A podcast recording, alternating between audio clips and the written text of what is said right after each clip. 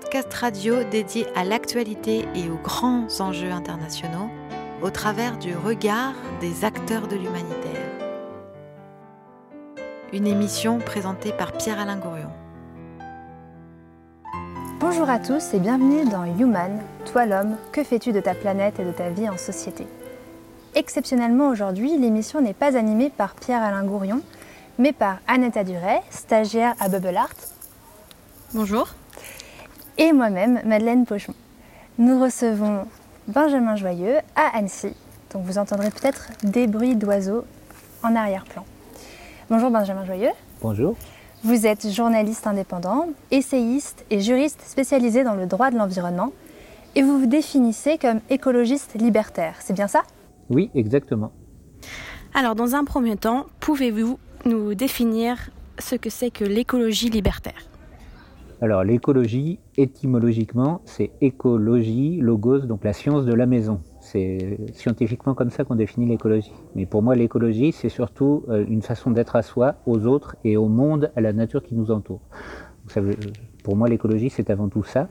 Et ensuite, libertaire, pourquoi? Parce que personnellement, je pense que ce qui définit chaque être humain, c'est son espace de liberté. C'est un, quelque chose de très important pour l'être humain, la liberté. Et donc j'ai horreur de tous les dogmes. Et souvent on présente les écologistes, notamment qui défendent la nature comme des gens dogmatiques. Or moi qui en connais beaucoup, je pense que c'est tout le contraire. C'est au contraire des gens qui sont très ouverts d'esprit. Et justement comme ils sont ouverts aux autres, à la nature et aux cris de détresse actuels de, la nature et des autres espèces, et eh ben peut-être qu'ils c'est pour ça aussi qu'ils sont inquiets et non pas parce qu'ils veulent imposer leur mode de vie aux autres. Donc pour moi, l'écologie libertaire, c'est ça, c'est à la fois euh, être très attentif à ce qui nous entoure, les autres et la nature, et en même temps être attentif également à la liberté de chaque être humain. D'accord. Et euh, est-ce que vous vous retrouvez dans euh, l'offre euh, écologique politique qu'il y a actuellement en France notamment? Ça dépend. Est-ce que je m'y retrouve?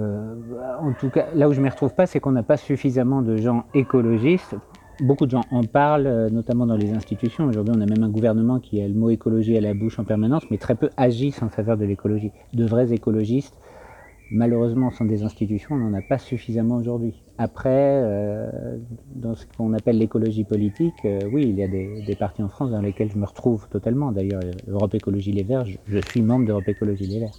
Même si sur certains aspects, je vais trouver parfois qu'ils ne vont pas assez loin, mais je crois qu'on en parlera plus tard sur, euh, sur la question animaliste notamment. Euh, le problème pour moi aujourd'hui vis-à-vis de l'écologie, c'est pas tant l'offre politique que les débouchés institutionnels euh, qu'elle propose.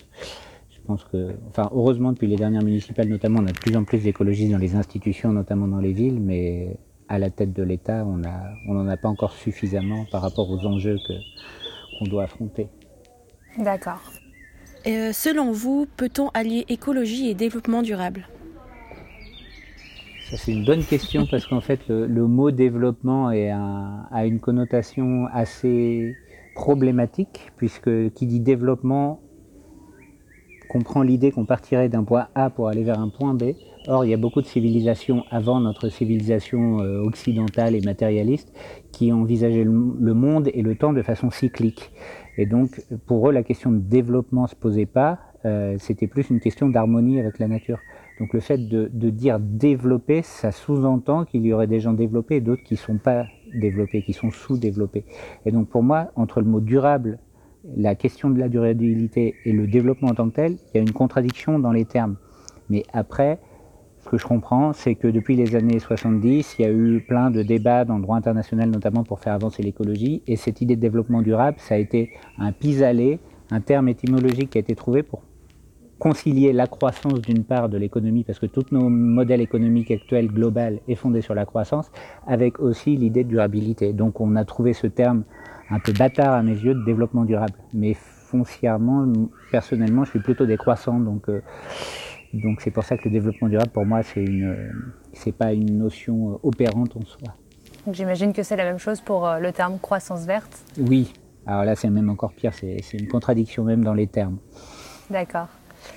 Euh, eh ben, on va, on va continuer notre discussion tranquillement, mais on va commencer par une première pause musicale. On va écouter HK danser encore.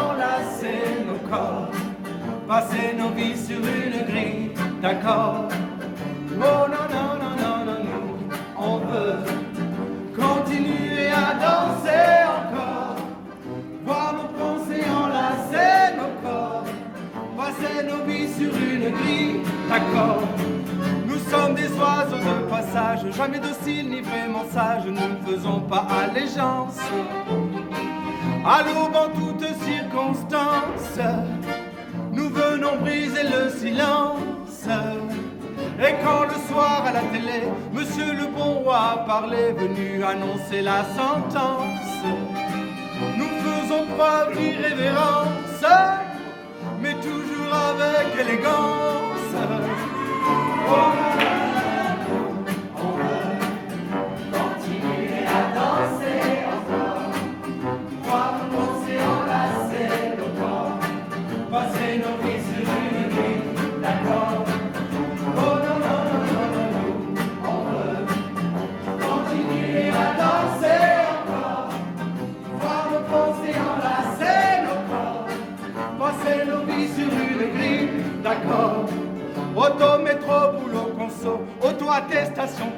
Absurdité sur ordonnance. Et malheur à celui qui pense, et malheur à celui qui danse. Chaque mesure autoritaire, chaque relance sécuritaire voit s'envoler notre confiance. Ils font preuve de tant d'insistance pour confiner notre conscience. Oh non, continuer à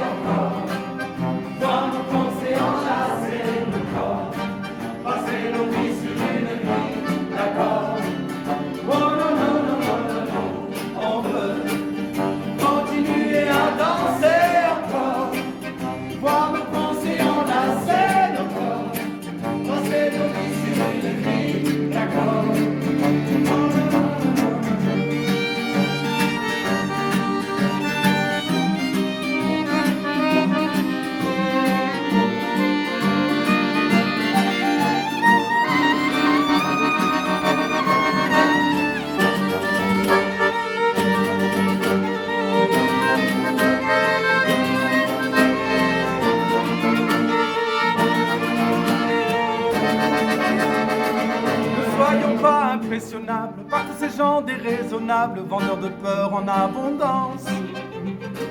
Sachons les tenir à distance, angoissant jusqu'à l'indécence. Pour notre santé mentale, sociale et environnementale, nos sourires, notre intelligence. Ne soyons pas sans résistance, les instruments de leur démence. Oh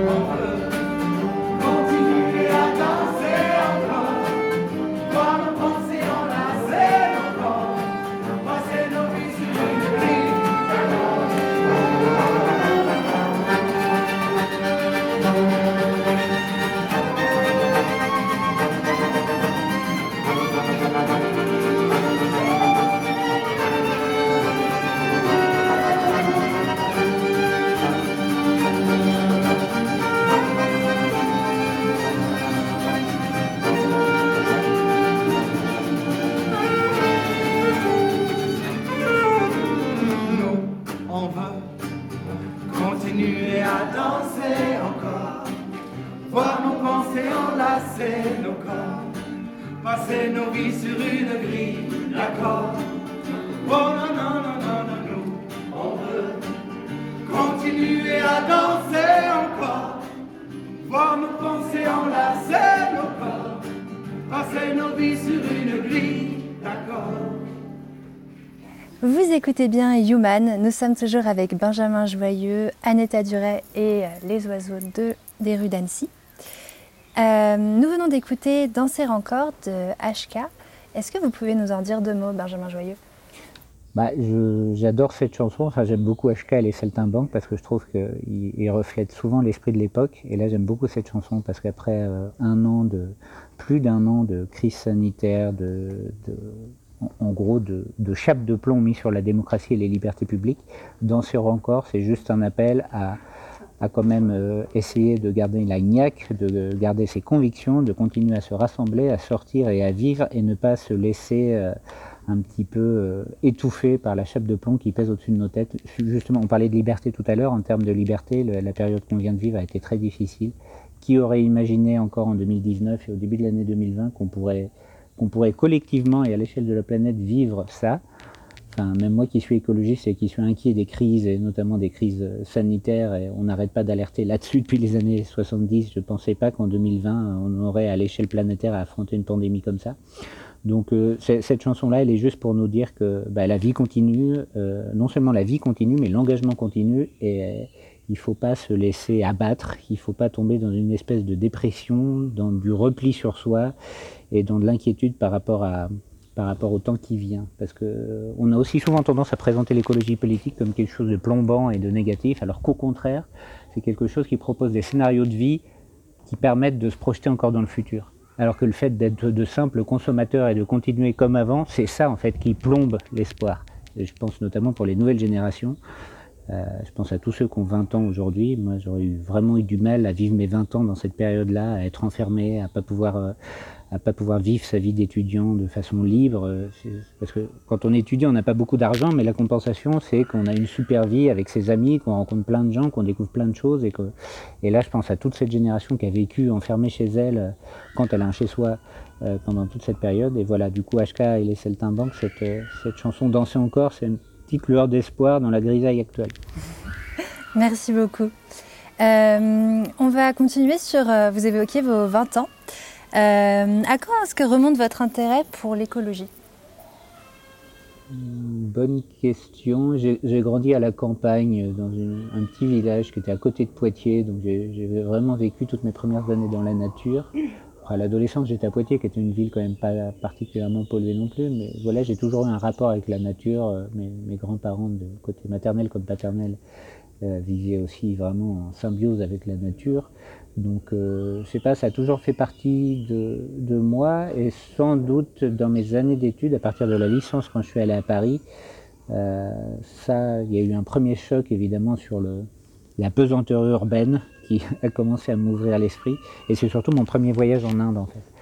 Euh, c'est en, en, 2000, en 2001, mon tout premier voyage en Inde où là j'ai découvert euh, les monceaux de plastique, euh, le qu'on me vendait, en fait, ce qu'on nous vendait en, en 2001, oui, j'avais 21 ans, on nous vendait la mondialisation heureuse, on nous vendait. Ah, il y a des cris Oui, il y, a, un enfant en colère. Ça arrive. Bah oui, je comprends, pauvre chou.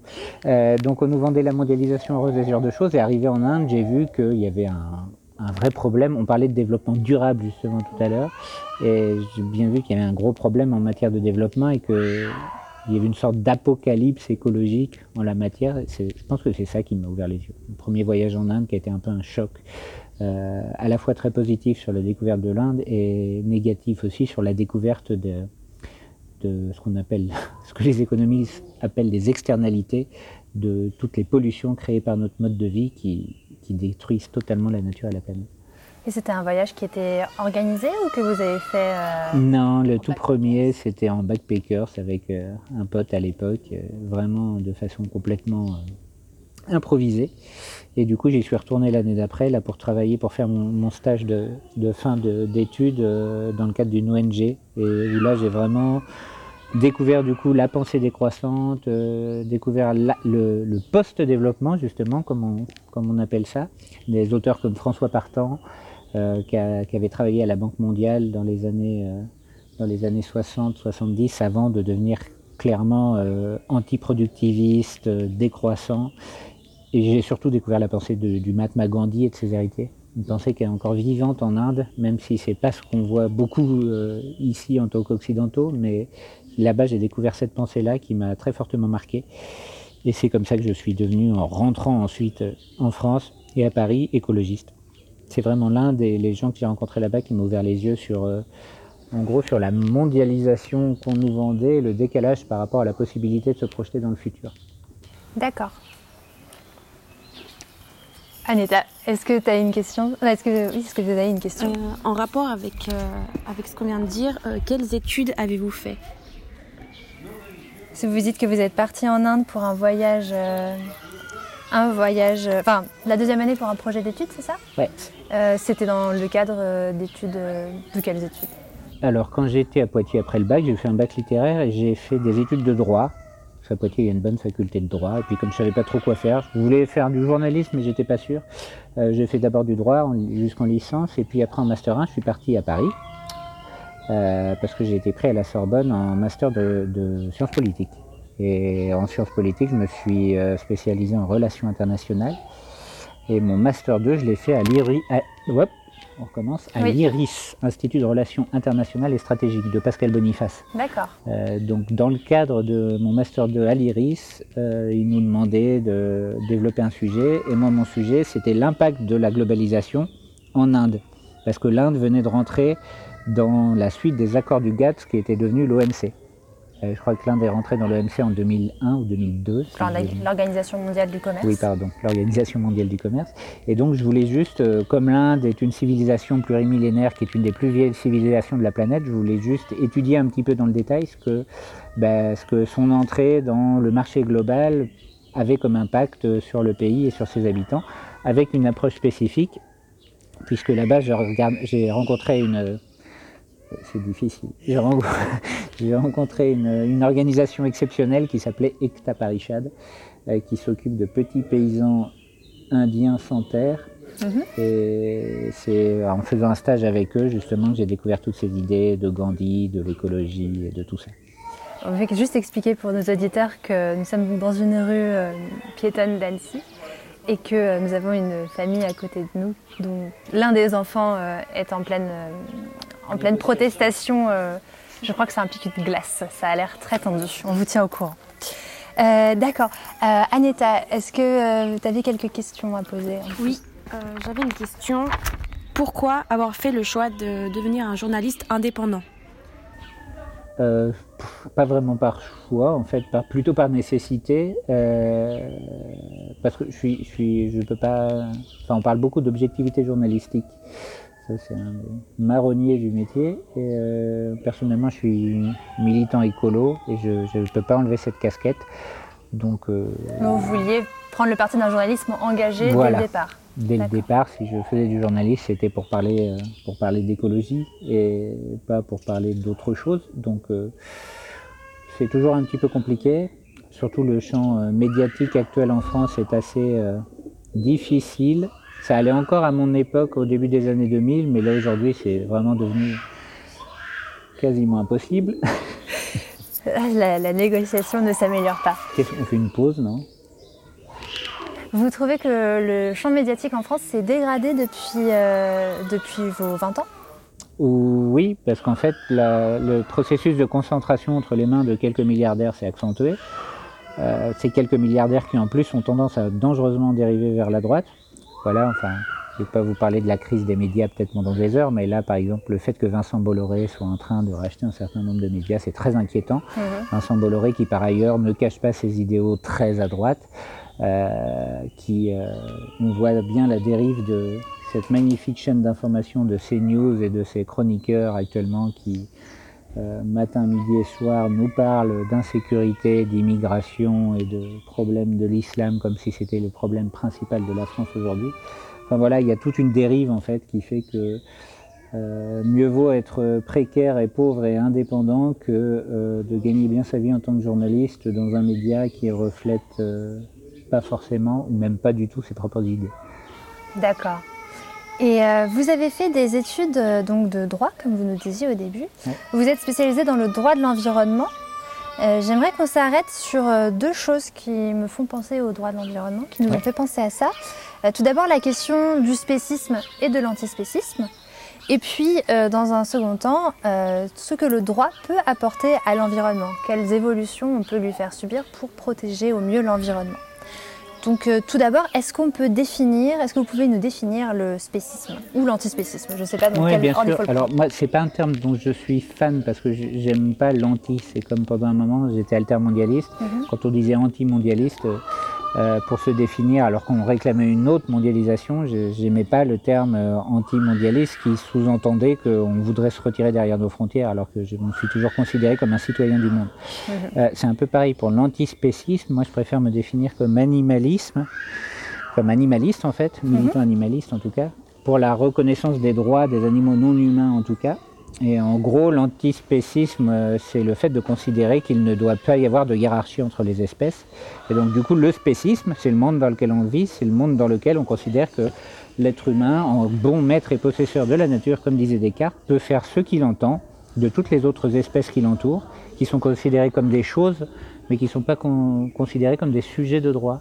Et, en fait, toute cette notion qui a émergé depuis les années euh, 70 de reconnaissance des droits pour les animaux, d'antispécisme, euh, ces notions-là sont émergées avec l'idée que euh, y a eu un grand combat pour la fin de l'esclavage pour faire reconnaître que, quelle que soit son origine ethnique, sociale, tous les êtres humains étaient égaux. Puis le combat, le combat suivant, qui n'est toujours pas gagné aujourd'hui, mais qui est fondamental, a été celui du féministe, du féminisme, pardon, pour reconnaître que les femmes et les hommes devaient être absolument égaux en droit. Le combat suivant, du coup, c'est le combat euh, de l'antispécisme, de l'animalisme, c'est reconnaître que, quelles que soient les espèces, chacune a une, valeur sacrée et qu'il faut arrêter de massacrer comme on le fait euh, les animaux qui nous entourent. Mais alors concrètement, dans, votre, enfin, dans nos vies euh, quotidiennes, qu'est-ce que ça impliquerait? Comment ça fonctionnerait? Une société, anti, enfin, une société animaliste Une société purement animaliste, comme je disais au début de l'émission, j'aime pas les dogmes, donc euh, évidemment les gens ont toujours mangé des animaux, donc c'est pas c'est pas la question. La, la question est une question d'échelle aujourd'hui. On tue euh, 60 milliards d'animaux terrestres et 1000 milliards d'animaux marins chaque année sur la planète, euh, qui est, ce qui n'y a jamais arrivé dans toute l'histoire de l'humanité. Un tel euh, un tel niveau de massacre en fait à l'échelle globale et de croire que ce modèle-là, on va pouvoir le continuer pendant longtemps, est une illusion totale. Donc déjà, je pense qu'on pourrait partir tous de ce constat-là. Chaque personne, même qui adore la viande, quand elle commence à regarder la façon dont sont traités les animaux dans notre société, elle ne peut qu'être choquée. J'imagine que vous connaissez les vidéos de L214. À chaque Oui. fois qu'une nouvelle vidéo sort, la plupart des gens qui la voient sont choqués. Donc à un moment, il faut juste que collectivement, on se pose la question de savoir si, quand on peut s'en passer des protéines animales, est-ce que l'on doit continuer à en manger autant et à manger notamment matin, midi et soir de la viande comme on le fait, surtout de la viande de mauvaise qualité euh, qui vient d'abattoirs, euh, de, de- d'animaux qui ont été élevés dans des conditions atroces et dantesques, qui ont- qui auront donc eu une longue vie de souffrance. Et, et pour nous-mêmes, le fait d'ingur- d'ingurgiter toute cette souffrance, enfin, sans vouloir euh, commencer à rentrer dans des, dans des considérations un peu plus spirituelles, je pense que c'est pas bon pour la santé de manger un animal qui a souffert. Donc vous vous considérez comme euh, une personne qui est flexitarien, végétarien, non, je voire vé- vegan je suis végétarien et je comprends les véganes. Euh, Moi-même, ça m'a pas posé de problème d'arrêter la viande, mais je mange de- du fromage de temps en temps, donc je ne vais pas dire que je suis vegan pur. Mais euh, je pense que oui, je pense que les végétariens et les véganes sont dans la bonne voie et qu'ils ont raison. Mais euh, moi, j'ai vraiment décidé en 2013, j'ai décidé d'arrêter de la viande, Mhm. manger de la viande. Et euh, comme je mange encore de temps en temps des œufs et du fromage, je ne suis pas vegan, mais je comprends parfaitement également les véganes.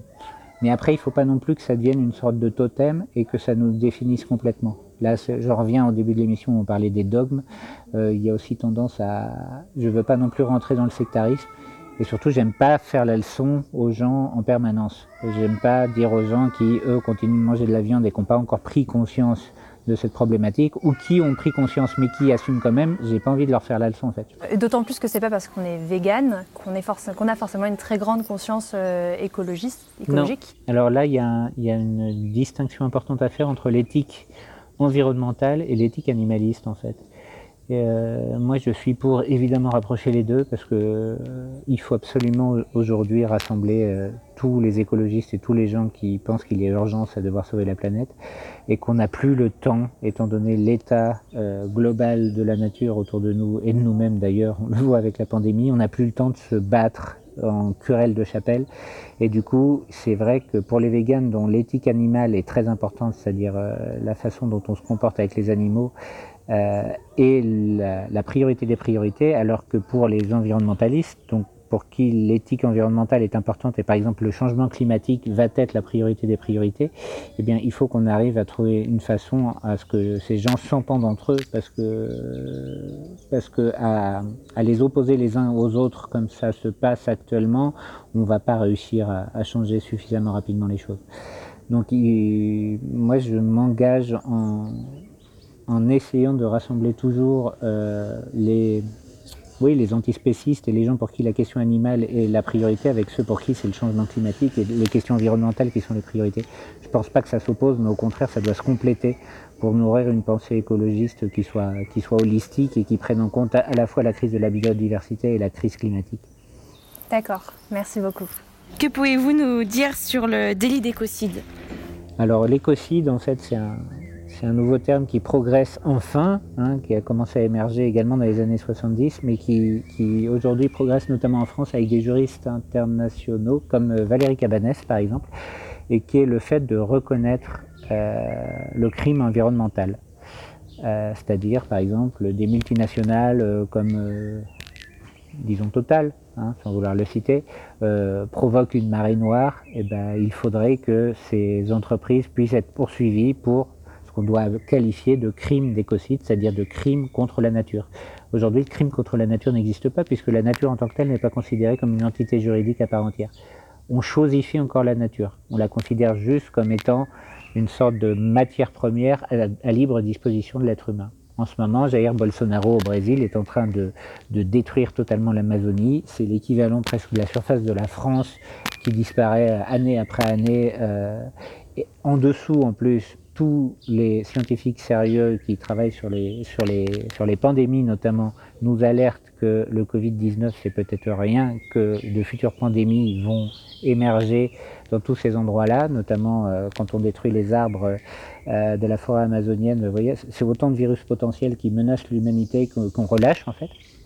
Donc par rapport à la façon dont on traite la nature, le crime d'écocide, ce serait reconnaître la responsabilité pénale de celui, que ce soit un individu, un être humain ou que ce soit une entreprise, qui, euh, qui, détruit, qui détruit l'environnement et pouvoir être puni en soi pour ça. Oui, tout à l'heure, euh, Aneta parlait de délit d'écocide, vous vous dites crime, on est d'accord que c'est pas la même chose, oui. Non, parce que en fait, le, le gouvernement actuel, encore un recul, hein, dans la, Convention citoyenne sur le climat, ils ont voulu mettre la reconnaissance du crime d'écocide dans leurs 150 propositions.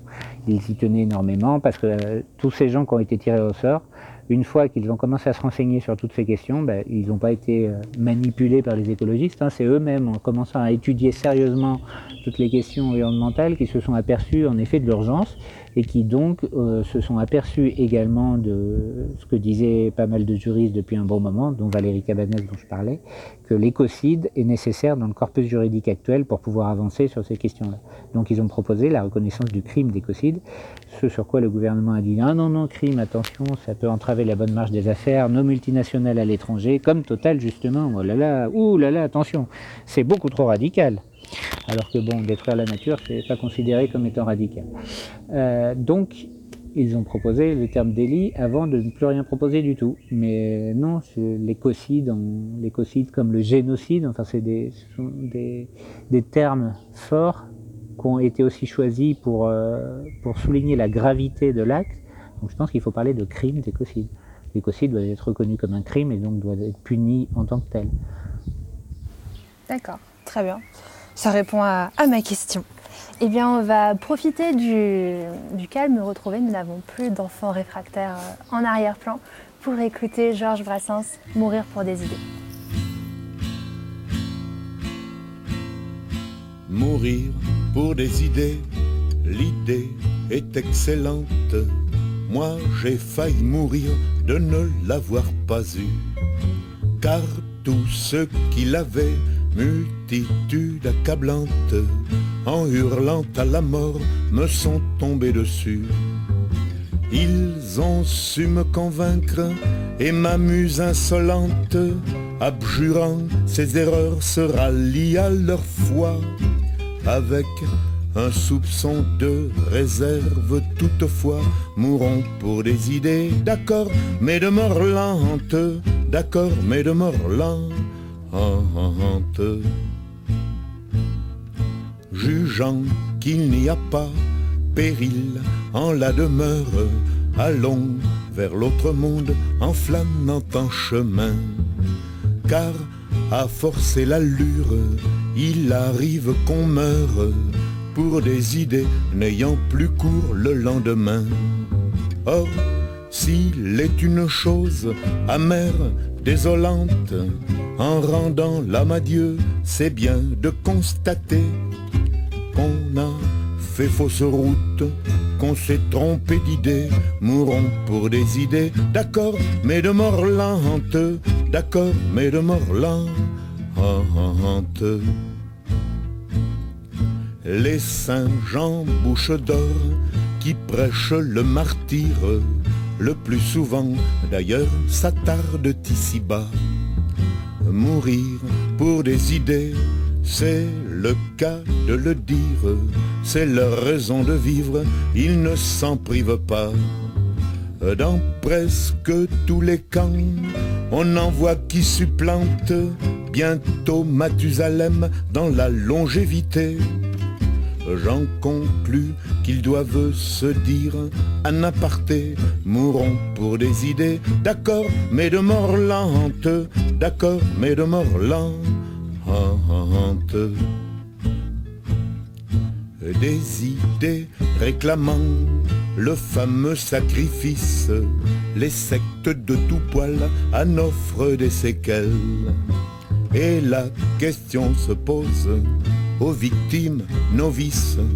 Mourir pour des idées, c'est bien beau, mais lesquelles? Et comme toutes sont entre elles ressemblantes, quand il les voit venir avec leur gros drapeau, le sage, en hésitant, tourne autour du tombeau, mourons pour des idées, d'accord, mais de mort lente, d'accord, mais de mort lente encore s'il suffisait de quelques hécatombes pour qu'enfin tout changeât, qu'enfin tout s'arrangeât. Depuis tant de grands soirs que tant de têtes tombent, au paradis sur terre on y serait déjà. Mais l'âge dort sans cesse et remis aux calendes, les dieux ont toujours soif, n'en ont jamais assez et c'est la mort, la mort, toujours recommencer. Mourons pour des idées, d'accord, mais de mort lente, d'accord, mais de mort lente. Oh vous les bouts-de-feu, oh vous les bons apôtres, mourrez donc les premiers, nous vous cédons le pas. Mais de grâce, mort laissez vivre les autres. La vie est à peu près leur seul luxe ici-bas. Car enfin la camarde est assez vigilante. Elle n'a pas besoin qu'on lui tienne la faute. Plus de danse macabre autour des échafauds, mourons pour des idées, d'accord, mais de mort d'accord, mais de mort.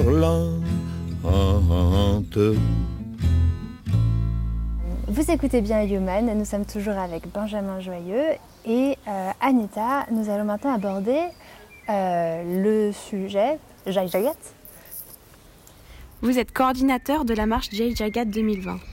En quoi consiste cette marche finalement et euh, quel a été votre rôle?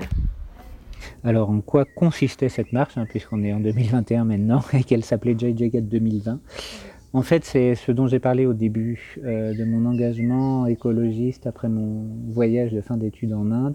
Là-bas, j'ai découvert donc une, ONG qui défend les petits paysans sans terre indiens euh, qui s'appelle Ekta Parishad. Ekta Parishad, c'est un terme hindi qui signifie Forum de l'unité. C'est une organisation basée sur une dizaine d'États indiens qui défend grosso modo entre 2 et 3 millions de petits paysans sans terre Et c'est une organisation qui s'inscrit dans l'héritage du Mahatma Gandhi, donc de la pensée non violente et pour un autre développement du Mahatma Gandhi, et qui euh, s'est fait connaître à l'échelle internationale ces dernières années en organisant des grandes marches, des marches pour les droits des petits paysans. Elle en a fait particulièrement deux qui ont été connues euh, à l'échelle indienne puis à l'échelle internationale en 2007 et en 2012 des marches qui partaient des campagnes indiennes, plutôt du centre de l'Inde, hein, dans l'état du Madhya Pradesh. Pour vous donner une idée, le Madhya Pradesh, euh, ça fait euh, une fois et demie la taille de la France. C'est un État central dans lequel il y a très peu de touristes, dans lequel la capitale est, Bhopal et dans lequel il y a des millions de petits paysans sans terre et notamment ce qu'on appelle les adivasis, qui sont des gens qui sont même pas dans le système des castes, qui sont hors caste, qui vivaient depuis 3000 ans dans les forêts et qui, avec le processus de développement actuel en Inde, se sont retrouvés complètement euh, marginalisés, exclus en fait. Et c'est tous ces gens-là que défend Ekta Parishad. Et pour marquer l'imagination, Ekta Parishad organisait des grandes marches de tous ces gens qui allaient direction Delhi, la capitale indienne, pour interpeller les pouvoirs publics sur les droits de tous ces petits paysans. Et donc ils ont fait deux marches, une en 2007 et une en 2012. Ils ont obtenu un certain nombre de promesses sur le droit à la terre pour toutes ces populations. Puis en 2014 est arrivé un gouvernement nationaliste hindou euh, très à droite, pour ne pas dire d'extrême droite, avec Narendra Modi comme Premier ministre, qui sont toujours au pouvoir aujourd'hui et qui ont remis en cause un certain nombre de promesses qui avaient été faites à toutes ces populations. Donc, face à cette situation politique catastrophique pour tous ces petits paysans, Ekta Parishad, et notamment son leader euh, qui s'appelle Raja Gopal, ont décidé de lancer une marche cette fois à l'échelle internationale. Une marche qui partirait de Delhi pour aller jusqu'à Genève, en Suisse, hein, pas, loin d'ici, euh, pendant un an, qui ferait marcher euh, plusieurs dizaines de personnes, euh, rejointes tout au long du parcours par d'autres communautés marginalisées, pour venir interpeller les Nations Unies sur la mise en œuvre des objectifs du développement durable, que cette mise en œuvre soit faite avec les populations les plus marginalisées, donc ces petits paysans indiens. Les objectifs de développement durable, pour ceux qui ne le savent pas, ont été votés par l'ensemble des États de la planète le 25 septembre 2015 et sont des objectifs qui engagent tous les États de la planète. Il y en a 17 et ils sont censés être mis en œuvre d'ici à 2030, donc pour ne pas dire demain. Et le premier de ces objectifs, c'est éradiquer la pauvreté l'éradication de la pauvreté, pas la diminution, l'éradication. Les mots ont un sens. Ça veut dire que normalement, si on suit ce plan des Nations Unies qui a été signé par l'ensemble des États de la planète, en 2030, il ne devrait plus y avoir de pauvres sur cette planète. On est plutôt mal parti, hein. autant vous dire, surtout avec la Covid-19 et toutes les mesures sanitaires euh, qui ont été prises, on, on voit, on observe les Nations Unies n'arrêtent pas, de nous interpeller là-dessus, une explosion de la pauvreté, notamment en Inde en ce moment, c'est absolument apocalyptique ce qui se passe. Donc voilà, cette marche, elle était faite pour interpeller en fait la communauté internationale sur tous ces sujets-là. C'est une marche aussi pour frapper l'imagination, parce que voilà, faire à pied la moitié de la planète, euh, Delhi-Genève, ça fait euh, l'itinéraire en gros faisait à peu près 6900 km, si je ne me trompe pas. Euh, ils sont partis le 2 octobre 2019, le jour anniversaire du Mahatma Gandhi, donc aussi une date importante. De sa naissance? Euh, Oui, le jour de, anniversaire de sa naissance. C'était le 150e anniversaire de la naissance de Gandhi, le 2 octobre 2019. Et malheureusement, ils ont dû s'arrêter en mars, alors qu'ils étaient en Arménie, à cause du Covid-19. Et donc après, tout le monde est rentré chez lui. Et moi, avec euh, toute une équipe, on avait prévu à Genève pour leur arriver une semaine de grandes fêtes, de débats autour, euh, autour bien sûr des objectifs de développement durable, mais autour de la crise climatique, euh, autour du changement de modèle économique, autour de plein de choses, autour de la non-violence bien sûr. Et tout ça n'a pas pu avoir lieu, mais on a quand même pu accueillir en septembre 2020 du coup, on a accueilli quelques petites marches qui venaient de France et de Suisse notamment. On a même des marcheurs qui sont venus quand même depuis l'ouest de la France, depuis, euh, Guérande. Donc euh, là aussi, ça, faisait quand même une belle trotte, hein, plus de 900 km jusqu'à Genève. Euh, en plus, Guérande, c'est la ville du sel, et donc comme c'est aussi des, des gens qui aiment beaucoup le Mahatma Gandhi, bah, la marche du sel à l'envers, c'est assez drôle. Est-ce que vous pouvez juste rappeler ce que c'est la marche du sel pour les éditeurs qui ne connaîtraient pas? Alors, la marche du sel, c'est en 1930. Gandhi a organisé, en fait, c'était le lancement de la campagne Quit India, qui était une campagne pour, euh, pour euh, dire au peuple indien qu'il était temps d'arrêter de collaborer avec l'Empire britannique pour récupérer la souveraineté sur leur pays. Donc Gandhi a organisé une marche euh, jusqu'à l'océan, a pris une poignée de sel dans l'océan. C'était une des premières communications, en fait, c'était une des premières campagnes de communication à l'échelle globale. Il y avait des journalistes de toute la planète qui étaient là, mhm. notamment des journalistes britanniques, américains. Première campagne à l'échelle globale, c'est ça? Oui. Et donc il a pris une poignée de, de, de sel de mer et il a dit ce sel appartient à tous les Indiens. Donc il faut arrêter de payer un impôt sur ce sel aux Britanniques alors que ce sel nous appartient. Parce qu'en fait, à l'époque, euh, les Britanniques prélevaient des impôts sur à peu près tous les produits euh, auprès des Indiens, et notamment le produit sur le sel, alors qu'il appartenait au peuple indien. Donc euh, voilà, il a lancé cette campagne-là, et c'est devenu la marche du sel. Et c'est vraiment ce qu'a lancé le mouvement de désobéissance civile du peuple indien, et qui aboutira à l'indépendance de l'Inde une fois passée la Seconde Guerre mondiale en 1947. Et donc c'est en référence à ça que euh, certains marcheurs sont partis de Guérande euh, l'année dernière. Exactement. D'accord. Euh, J'avais pensé à un truc que je l'ai oublié. Aneta, est-ce que tu as d'autres questions? Étant donné le contexte sanitaire, cette marche donc va, va recommencer l'année prochaine, possiblement? Alors en fait, maintenant que Jay Jagat est devenu un, une sorte de réseau international avec des gens un peu partout. On a notamment des gens en Amérique latine, on a des gens en Asie, un peu sur dans la plupart des pays. C'est quelques dizaines de personnes un peu partout, mais des gens quand même très motivés, qui sont très motivés sur la question de la non-violence et sur la question de la, la, mise en œuvre des objectifs de développement durable selon cette méthode gandhienne non violente. On s'est dit qu'on allait continuer et qu'on s'est projeté jusqu'en 2030 en fait pour se laisser la possibilité d'organiser encore une grande marche et en attendant chaque année essayer de faire des petites marches euh, chacun là où il est pour continuer à parler de tout ce qui a tout ce qui a lancé cette idée de Jay Jagat au départ. Donc en gros maintenant c'est une sorte de réseau international qui va essayer de, continuer à, à, promouvoir toutes ces idées-là en se projetant jusqu'en 2030 qui est censé être l'année de mise en œuvre et d'aboutissement des objectifs de développement durable. Et qu'est-ce que ça veut dire Jai Jagat? Jai Jagat, c'est une expression hindi qui veut dire la victoire du monde, au sens victoire du monde de tout le monde. D'accord. Et est-ce que ça serait à mettre en parallèle avec euh, les sittings qu'ont fait les, ou que font encore d'ailleurs les agriculteurs en Inde actuellement? Alors, oui, parce que, ce que enfin, évidemment, les agriculteurs qui euh, se sont manifestés en Inde l'ont fait tout d'abord, par rapport à trois nouvelles lois qui ont été passées par le gouvernement de Narendra Modi en septembre dernier, qui sont des lois qui libéralisent le secteur agricole.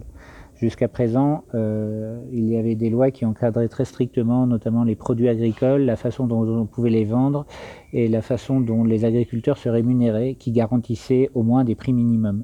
Là, l'idée d'absolument tout libéraliser pour laisser le champ libre euh, aux grands acteurs et notamment à des multinationales. Et il y a des firmes, dont celle qui s'appelle Reliance, qui est dirigée par, euh, par les frères Ambani, qui sont très proches de Narendra Modi, qui ont beaucoup investi dans le développement des, des grandes surfaces hein, de type Carrefour, mais en Inde, qui rêveraient de pouvoir s'implanter, donc d'accéder à ce marché gigantesque. Hein, vous imaginez 1,3 milliard d'habitants c'est un marché gigantesque, de pouvoir monopoliser ce marché en lançant une marque et, des grands groupes, sauf que ça, ça détruirait la vie de centaines de millions de petits paysans qui travaillent encore à la, main et qui vendent sur les petits marchés locaux leurs produits.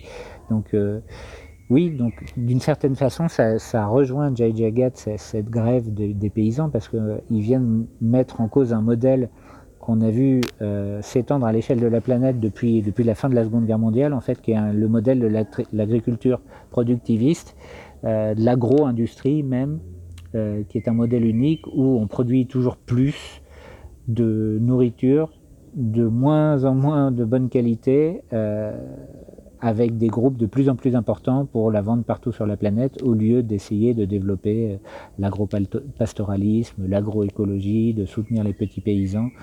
Et, euh, sauf que ce, modèle, on le voit, euh, le modèle qui est promu actuellement, encore même dans nos pays, ne hein, peut, pas marcher sur le long terme parce que c'est des millions, voire des milliards de gens qui se retrouvent du jour au lendemain sans emploi si on développe ce modèle. Et qu'est-ce qu'on fait de tous ces gens-là?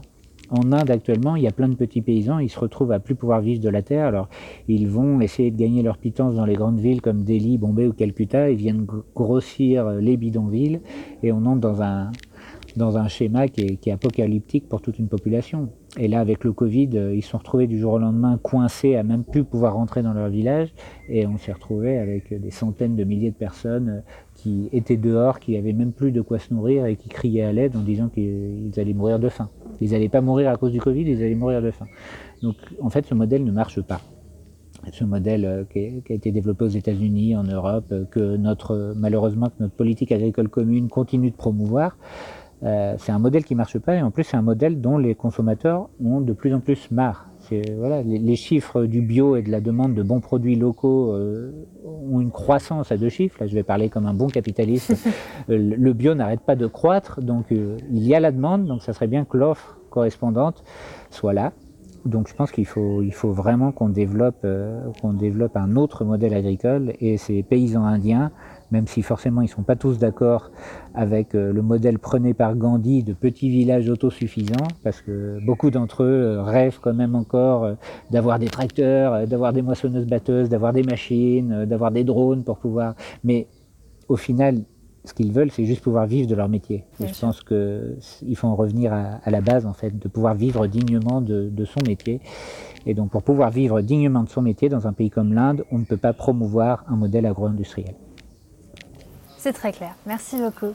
Eh bien, pour conclure, euh, je voulais savoir quels étaient, euh, vous y avez partiellement répondu tout au long de, de l'interview, mais d'après vous, quels sont les grands enjeux écologiques pour les années à venir? Euh, à l'échelle Alors on peut faire euh, à l'échelle locale, européenne et mondiale. Bah, l'enjeu quand même, on parle beaucoup du changement climatique, donc là je crois que les gens s'en sont aperçus, ça commence à rentrer dans les têtes. On a un problème, notre modèle à l'échelle planétaire a, déréglé le climat et ça, au niveau de l'imaginaire, on est en train de gagner sur ce sujet-là. Aujourd'hui, à part euh, Trump quand il était à la Maison Blanche et quelques fous qui l'entourent, les climato-sceptiques n'ont plus le vent en poupe. Par contre, la crise de la biodiversité, là, elle n'est pas encore suffisamment rentrée dans la tête. Et je pense que du coup, que si le combat climatique a quand même bien avancé, celui de la biodiversité qui est tout aussi essentiel pour la survie de notre espèce, hein, parce que la Terre, elle va nous survivre, mais l'espèce humaine en tant que telle, si on continue, on peut très bien disparaître. Ça, il faut que les gens en aient conscience. Donc oui, c'est la biodiversité qui va être le, gros enjeu parce que euh, on est dans une sixième extinction des espèces qui, qui n'arrête pas de s'accélérer. Euh, pour vous donner un seul exemple, je ne sais pas si vous avez vu le documentaire euh, Seaspiracy là, qui cartonne en ce moment sur Netflix. J'avoue que j'ai pas eu le courage. Mais voilà, quand on le voit, après on décide d'arrêter le poisson normalement. À moins d'être totalement insensible. Après avoir vu ça, vous dites non mais c'est pas possible. Euh, voilà, s'il n'y a plus de poissons dans, dans, les océans dans 2045, c'est demain. Euh, il faut se poser, il faut vraiment sérieusement se poser cette question. Donc le gros enjeu au niveau de l'écologie qui vient, c'est celui de la prise de conscience à l'échelle planétaire de la crise de la biodiversité et de son importance, tout aussi fondamentale que le changement climatique. Parce que, parce que même avec 2 degrés de plus, on peut quand même survivre dans de mauvaises conditions, mais on, pourra toujours survivre. Mais par contre, euh, si on regarde la chaîne alimentaire et qu'on s'aperçoit que les espèces principales de cette chaîne ont disparu, ben, l'humanité disparaîtra. Et ça, je crois que les gens n'en ont absolument pas conscience. Euh, aujourd'hui, euh, le fait de montrer du doigt les véganes en les comparant à des terroristes, alors que jusqu'à preuve du contraire, je crois que les véganes en France ont tué personne. Hein. Enfin, vous me dites si je me trompe, mais pour l'instant, j'ai pas vu d'attentat vegan. Euh, j'ai vu des boucheries qui peuvent être saccagées, ce qui n'est pas très intelligent de leur part, hein, parce que enfin, moi, en tant que bon gandien, je rejette la violence sous toutes ses formes, mais quand même, des fois, on les présente comme des mouvements terroristes, et jusqu'à preuve du contraire, un vegan, un vegan radicalisé, j'ai pas lu dans le journal qu'un vegan radicalisé euh, était monté dans un bus et avait foncé dans une manifestation de bouchers pour en tuer 150. Mm. Or, des fois, c'est présenté dans les médias comme si le gros danger actuellement, c'était la radicalisation végane. C'est assez drôle en revanche, on a quand même quelques accidents de chasse comptabilisés chaque année. Exactement. J'allais dire ça ensuite, mais vous l'avez dit avant moi, tant mieux. Merci beaucoup Benjamin Joyeux. Euh, merci à tous. Merci Aneta. Merci. On se retrouve dans 15 jours pour un autre Human. On se quitte en écoutant Anushka Shankar, Lassia. Au revoir.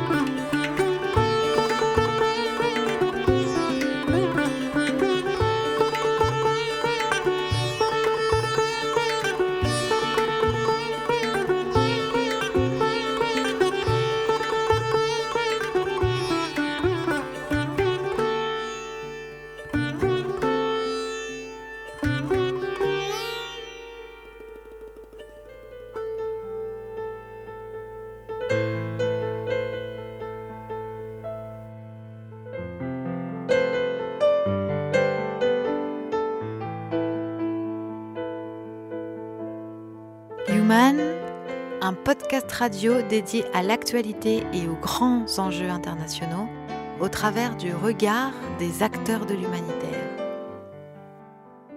Une émission présentée par Pierre-Alain Gourion.